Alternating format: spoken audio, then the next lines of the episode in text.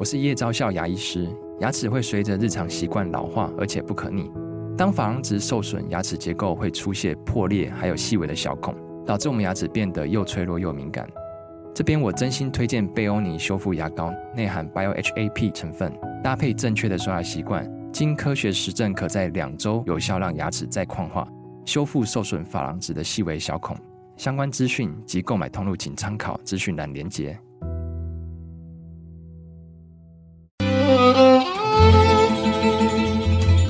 每一段关系都是一门功课，每一次经历都是生命的滋养。世界上最重要的东西，往往用眼睛是看不见的。One two three four。那我们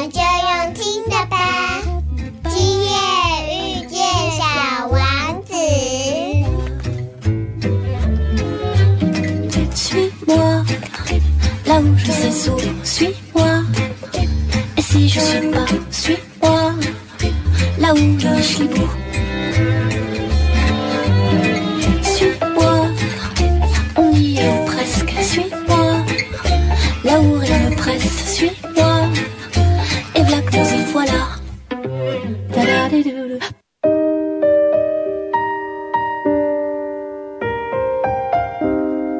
欢迎光临今夜遇见小王子。 周六晚上八点，周日晚上九点，阿光会准时在 FM 九九点一大千电台与你相遇哦。嗯，听众朋友，今天过得好吗？如果你有经常在听阿光的节目，应该对于阿光呢，在常常介绍不同的地方的旅游都有一些印象。尤其阿光在谈南美的时候，一次录了五集，对不对？那为什么今天的开头阿光要从南美开始谈起呢？其实，在二零一五年呢，阿光去到了秘鲁跟玻利维亚、去做所谓的萨满训练哦。那有一次呢，阿光在进行萨满仪式的时候，偶然的学习到透过吟唱而来进行萨满仪式哦。那是我第一次明了，原来声音可以成为承载能量的载体哦。所以许多的这个萨满长老呢，都会透过吟唱，然后把这个呃能量编写进所谓的这个神圣意图里头。而其实呢，在我们的教会里头，有时候我们也会看到基督宗教其实是会透过诗篇呐、透过圣歌啊，来进行同样一件事情哦。所以听众朋友听到这里，一定会觉得很嗯。那今天的疗愈大来宾阿光到底要跟大家聊什么呢？没有错，阿光呢第一次呢要来介绍一张音乐专辑哦，这个在节目里头是首次哦。那因为阿光的节目一直都在介绍有关于身心灵相关的议题，那为什么这一次要来介绍一张音乐专辑呢？而且啊还是电子乐哦，这个音乐类型一直都不是。在阿光的这个爱好的选项里头，对不对？因为听众朋友听阿光的节目，知道阿光的歌通常都比较是圣灵充满，或者是温柔的，或者是比较 soft 的音乐哦。但今天要跟大家介绍这一张电子音乐，真的很不一样哦。因为这张电子音乐叫做《神游》，这个音乐专辑呢，刚拿下全球音乐奖的世界音乐类的首奖哦。你知道吗？我当时呢，在还没有看任何这张专辑的介绍的时候，我就把它点开来，然后我听了这个神游专辑的第一首歌，这首歌叫做《影光》哦，吸引的影，阿光的光，影光哦。当时呢，我听了这首电子乐的时候啊，我有一种进入一种嗯迷幻的状况，也就是阿光曾经在呃南美有使用过这种致幻植物的经验哦，所以。在没有食用致幻植物的这个情形之下，听到了这一张专辑的时候啊，我就边听边发笑。我觉得他带我进入到一种很不一样的意识层面哦，所以阿光就在想，难怪这张专辑叫做《神游》哦。那这张专辑呢，其实是透过原住民的神话，然后用吟游的方式结合电子乐哦。今天呢，就是邀请到这个《神游》专辑的制作统筹，他本身也是一个得奖无数的音乐歌手哦。所以今天的疗愈大来宾就为大家邀请到了陈永龙来到节目中，我们马上回来。慢点，慢点，慢点，让灵魂跟上我们的脚步。欢迎疗愈大来宾。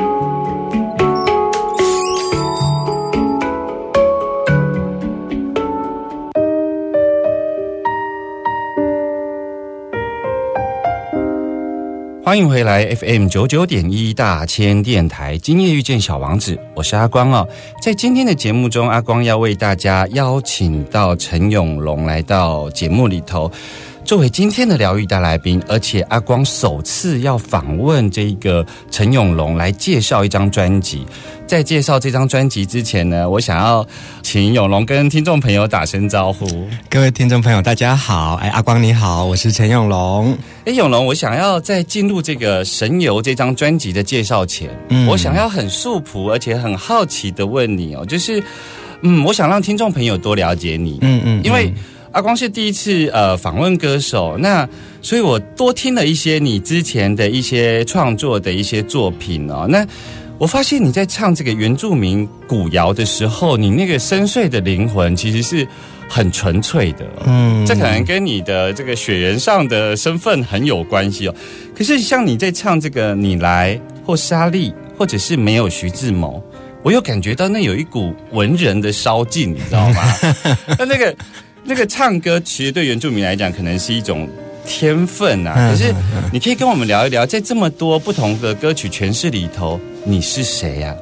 其实我就是一个唱歌的人，对，嗯那只是我最早接触唱片产业，其实就是因为唱原住民的歌曲。最早开始是因为跟纪晓君、陈建年我们一起演出，嗯哼，对，所以接触到这个音乐产业哦。嗯那前几张合集都是以原住民的歌曲为主，对我来说，原住民的歌就很像我身体的一部分。嗯他在台上可能不一定只是表演，嗯他可能更不是表演，它是一个分享出去的东西。嗯可是当自己在录制华语专辑的时候，那那个准备的基本功是不太一样的。嗯对，就是你要怎么样子跟不同的专业音乐制作人合作，然后制作人怎么样子引导你说，其实你的声音有另外一个层次，你可以表现。嗯，所以可能有些东西是你本来身体里面就有的，声音里面本来就有的。那他在演唱不同类型的歌曲的时候，他可以帮你把它拉出来，变成是你最主要的那个最外在的呈现的角色。嗯。嗯，其实很多人对于，尤其在呃流行音乐产业，就是很多人对于原住民会唱歌这件事情，觉得是一种天赋嘛，哈。可是我要深一点的来问，就是说，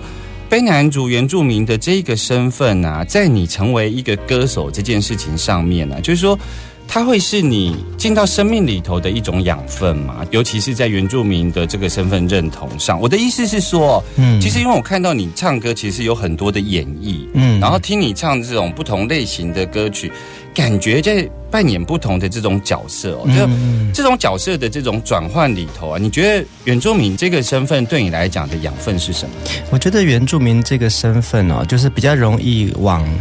比较容易往心里去。就是如果我可以用我自己的经验来来想象的话，就是说，因为在原住民天生的唱歌就是一个生活状态嘛，嗯，对，那可能他不真的不是所谓的。我因为站上台，因为我要拿麦克风而唱歌，所以其实它是身体出现的一个自然反应。嗯我们的任何的时节跟任何的记忆。任何的喜怒哀乐都有歌来呈现，嗯所以对我们来说，唱歌跟讲话是相通的。是是，对，那假设如果他把我放在另外一个角色，当我成为歌手的角色的时候，也许我会比较容易知道说，这个时候我的身体有感受。嗯，对这一段话，这一句歌词，我很有感觉，那我可能就对这首歌的投射就特别大。是，嗯，所以其实对你来讲，唱歌像是原住民生活里头的一种叙述，对，这么简单。非常好，对，就是对，就是我们有很多的歌曲哦，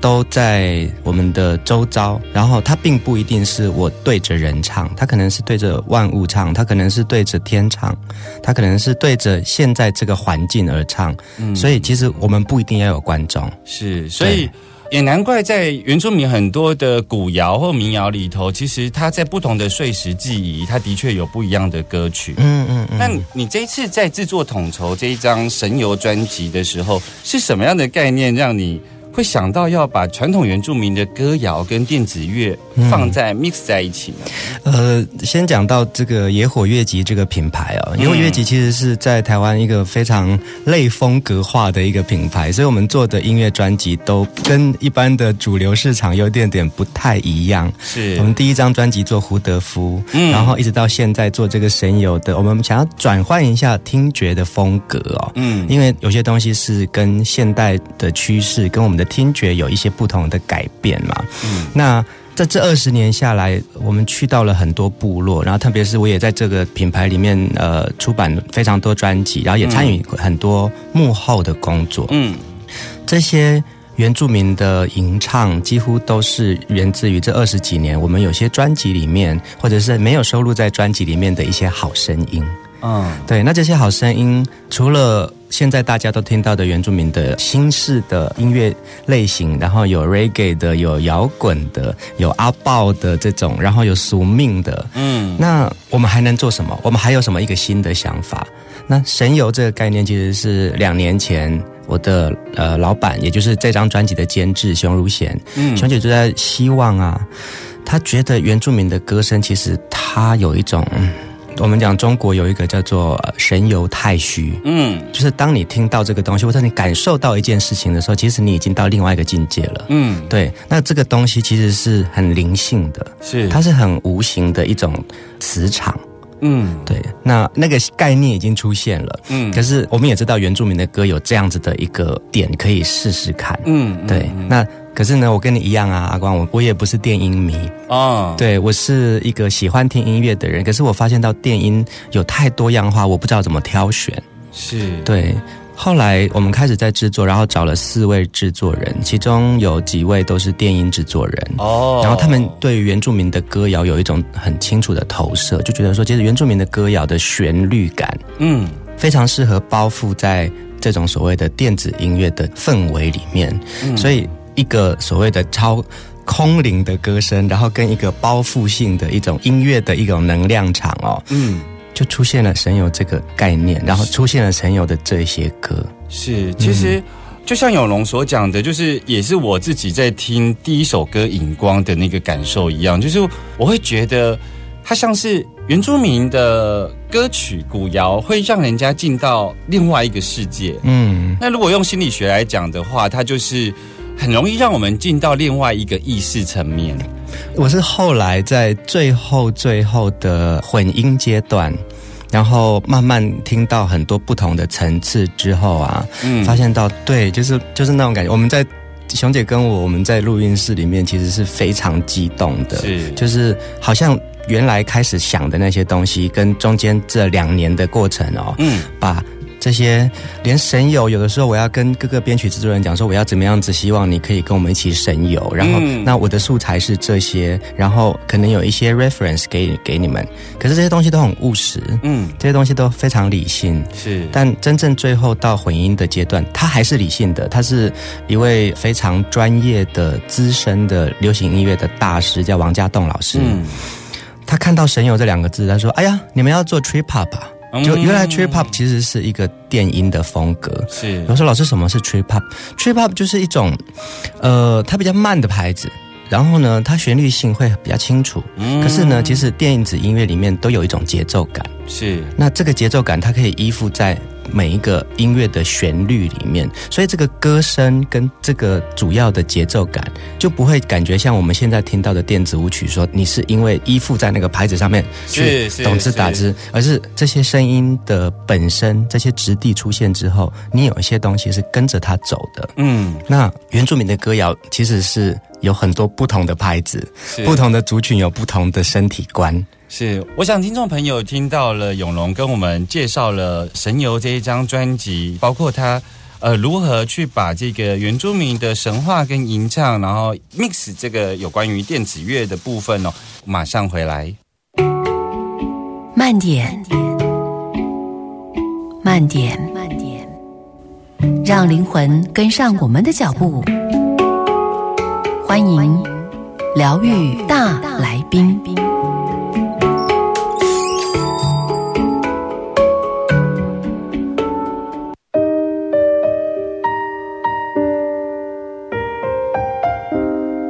欢迎继续回来 FM 九九点一大千电台，今夜遇见小王子，我是阿光哦。在今天的疗愈大来宾，阿光为大家邀请到了卑南族的歌手陈永龙来到节目中哦。他今天为我们带来了一张专辑，这张专辑叫做《神游》哦。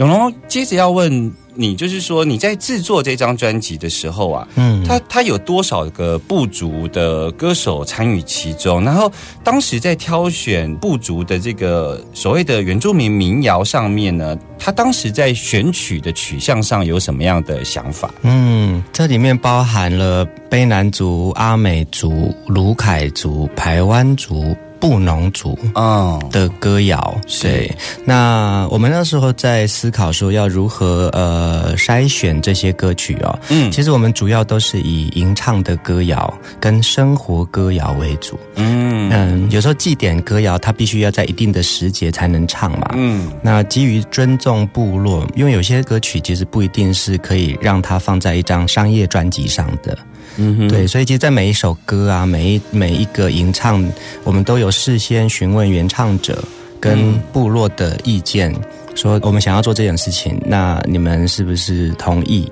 嗯对，所以这个前提已经在先了，然后再来呢，就是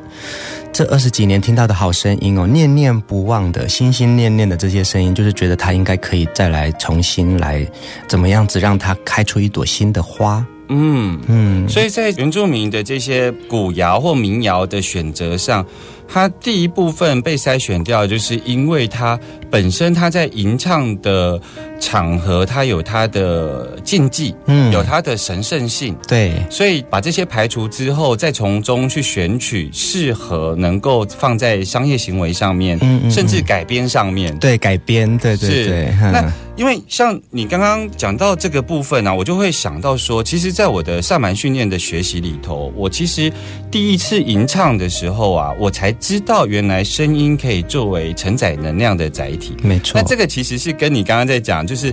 原住民有些古谣在唱的时候有它的禁忌跟神圣性，是因为他在吟唱的时候可能就编写进了很多的包括神圣意图、包括祝福在里头。没错没错，那我就记得我在听这张专辑的时候啊，有一首歌，这首歌叫做《蜗牛》啊，我当时特别有感觉。你可以给我们介绍一下这一首歌吗？很棒。就是《蜗牛》这首歌哦，其实是布农族的歌曲。嗯哼，布农族在台东的南横山上的雾鹿部落，哦，对，其实他们这个村子很小，从村头到村尾就是一条小路，然后呢，两边就是是住在两边，然后可能不到一百户人家，嗯，对，然后都是家人，可是他们拥有最棒的八部合音。哦，这样子啊，，对，那我们为什么会认识这个乌鲁部落呢？是因为二零零四年的时候，野火乐集带他们到英国去巡回，跟美国的一个大提琴家 David Darling 嗯，合作的一个编制哦。那巡回了六场，最后到伊丽莎白女皇剧院去演出，哇哦，所以那个是一个很独特的一种 fusion 的结合。然后呢，是一种世界音乐。那个二零零四年那个时候，我们还不太确定什么叫世界音乐。嗯可是真正这样聚在一起，其实他们的声音是，呃他可能刚刚在农作，可是他一唱歌就是一百分嗯嗯的这种无法想象的一种特别。是，那我们选了《蜗牛》这首歌，其实《蜗牛》这首歌的原意是快乐在今宵。今天晚上我们聚在一起，我们就一起唱歌，一起跳舞。嗯，对，可是感觉布农族的那个身体感就缓慢一点，你有没有觉得？我我们没有把它变，我们没有把它的速度变慢，是布农族唱歌对他们来说，这个就是愉快的速度。是是嗯，的确，我们想到布农族比较多时候，我会想到南投，我倒是很讶异，在这个雾鹿部落这边有一个布农族的部落在里头。其实布隆族给我们的印象，其实像你刚刚介绍的这个八部合一呢，嗯，它像是一个他们在唱的那个层次的时候，有一点像在做编织。对啊是一种神圣的和谐编织。嗯，所以也的确在那个编织的律动上面，难怪像你讲的，它是一种比较缓慢的。嗯，对，那是属于布农族的节奏哦。对啊，我在这边也可以推荐给大家，除了《神游》这张专辑，还有另外一张呃乌鲁部落跟 David Darling 合作的专辑，叫《迷糊迷上祝福你》。嗯我相信这个也很适合这节目的听众朋友哦，就是因为我觉得它里面的 spiritual 的东西非常好。嗯对，一直到现在，其实是我只要我呃认识新朋友，他是我一个伴手礼之一。我只要看到这张专辑，我就会买，然后我喜欢分享这张专辑给别人，因为我觉得它很经典、很难得，然后嗯是一个很独特的一个跨国的合作。嗯嗯嗯，听到这里的听众朋友，其实别担心，阿光都会把今天内容里头有提到有关的音乐资讯呢，会放在阿光脸书上的延伸阅读，让你能够更了解，包括陈永龙，包括《神游》这张专辑，还有他所介绍的其他音乐哦。不过，的确像永龙所说的，就是说，其实这些部落里头的古谣都跟生活息息相关。没错，那所以他不管在工作啦，或者是种植啊，甚至生活的扶持、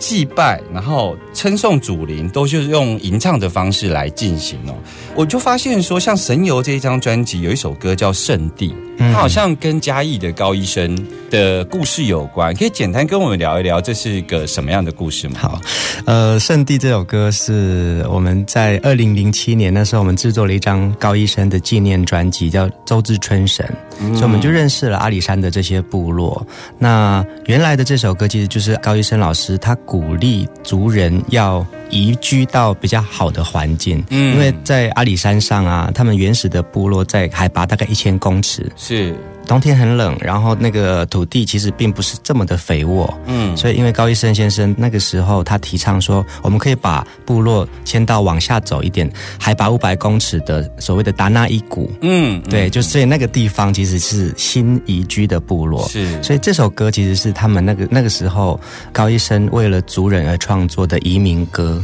哦，所以就是说，我们移到一个土壤跟土地都很肥沃的地方，然后水源充足，然后在那边一起来享受新的生活。是，对其实呃，我会特别挑《圣地》这首歌出来给听众朋友的原因，是因为他跟阿光的一个生活经验很像。嗯像我自己从台北搬来台中，我每次要搬家的时候啊，我整理完之后，我会跟我的旧家说再见，但是我也会透过唱歌跟我们、嗯。呃留下来的这个空间，谢谢他，因为我们每天呢，其实很忙碌的上班之后回到家，其实我们是把我们最累的状况交给我们的房子，对，然后我们是最累的状况，然后是最轻松的方式，然后依托给我们的房子，可见我们的房子一直在支持我们。嗯，一直对。在接受我们的负能量。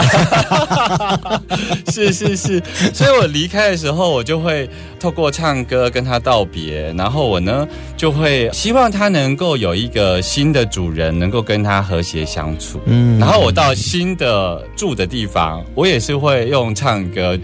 去取得跟他有一个愉快的入住经验，嗯所以我当时看到了《圣地》这首歌是跟宜居有关的时候，我非常惊讶，嗯这是像是一个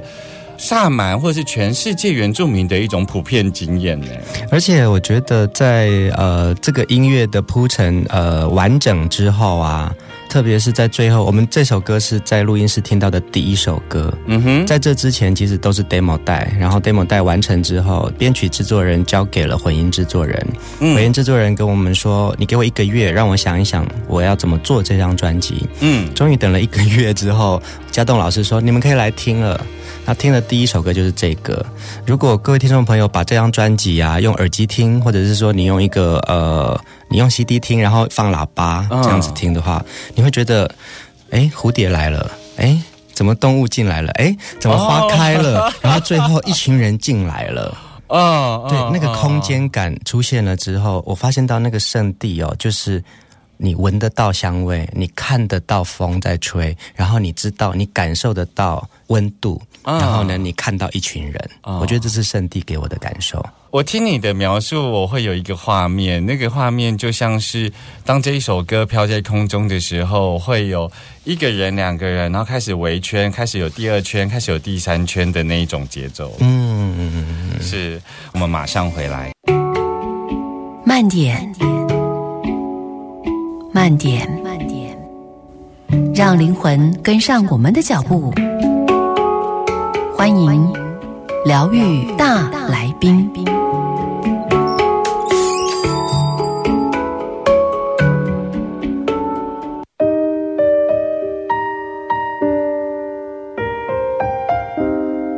欢迎回来，今夜遇见小王子，我是阿光。在今天的疗愈大来宾，阿光为大家邀请到了陈永龙。陈永龙是这个神游专辑的制作统筹哦，所以永龙，我要持续的来问一下，就是说，因为这张专辑有非常多元跟丰富的面向，包括你刚刚提到了在选取这个原住民古谣，然后在 miss 你呃不是那么熟悉的电子音乐，可是你却领略了电子音乐的不同层次哦。那在你呃制作这张专辑的时候啊，你有没有什么令你印象特别深刻的？呃，我觉得印象特别深刻的有很多那种小小的故事，然后还有那种自己觉得做幕后的工作、最耗神的，其实都是沟通嘛。嗯就是这个概念是总制作人熊姐这边的一个概念，然后我们希望可以怎么做，嗯然后开始选曲就是一个很大的工程。嗯那选曲之后呢，我们交付给四个制作人，这四个制作人分别在不同的年纪、不同的专长。呃，林博文是电音制作人，所以他擅长的是比较快速的那种 trance，懂字打字的。嗯对，那苏瓦娜是阿美族，嗯那他是爵士风格，嗯爵士风格怎么样子融合到电子音乐？那小何是大陆的一个实验音乐家，嗯对，那小何就是做了蜗牛跟圣地，啊对。再来是李宗轩，李宗轩是做流行音乐的，他去年帮呃一个新团。理想混蛋，他是总制作人，然后也是冯毅弹乌克丽丽的制作人，嗯所以他的弹奏能力很强。我发现到我跟大家沟通的时候，我觉得最难的是什么，你知道吗？嗯告诉他们说，你现在听到的音乐的节奏感是什么？嗯就是每一个族群有不同的身体律动感跟节奏感。那如果你把这个节奏感放错的话，它就会好像每一个都好像是电子舞曲，但是其实不一定，嗯是每一个族群的身体律动感，它有它自己的呼吸，嗯还有它自己的一种看待歌声的一个长度。嗯可是那个长度，其实我们的一个呼吸可能就是一个节拍，所以我的工作有的时候就是帮他们算拍子。嗯，对，所以那个所谓的那个身体律动。可以这么说，就因为你刚刚也提到了呼吸啊，嗯。这种最原始的律动、嗯。最原始的拍子，其实它有一点像是一个每一个人生命在展现的时候有不同的波频，而这个波频来自于我们的祖先。嗯，所以不同部族他们在吟唱的时候有他们不一样的生命波平，嗯，可以这么这么理解你在做这些事情。可以这么理解。然后我其实我可以简单的示范，例如说像第一首听到的《影光》，嗯那女歌者唱的第一句“咿哟咿”，她没有任何意识，她是在讲我在准备要讲一句话之前的一个起始句。哦，对啊，然后阿美族的就会是哈哈哟呀哦呀，它也是起始句。嗯，对，所以每一个族群的起始句都不一样。嗯嗯，这真的蛮特别。不过我我想要问一个，因为我我比较外行，就是这张专辑《神游》啊，像你在它有四个不一样的制作人，那他们有不同的强项。嗯，那你在制作统筹上的时候，这四个制作人是先有《神游》这张专辑的概念，还是他们是先恣意的奔放之后才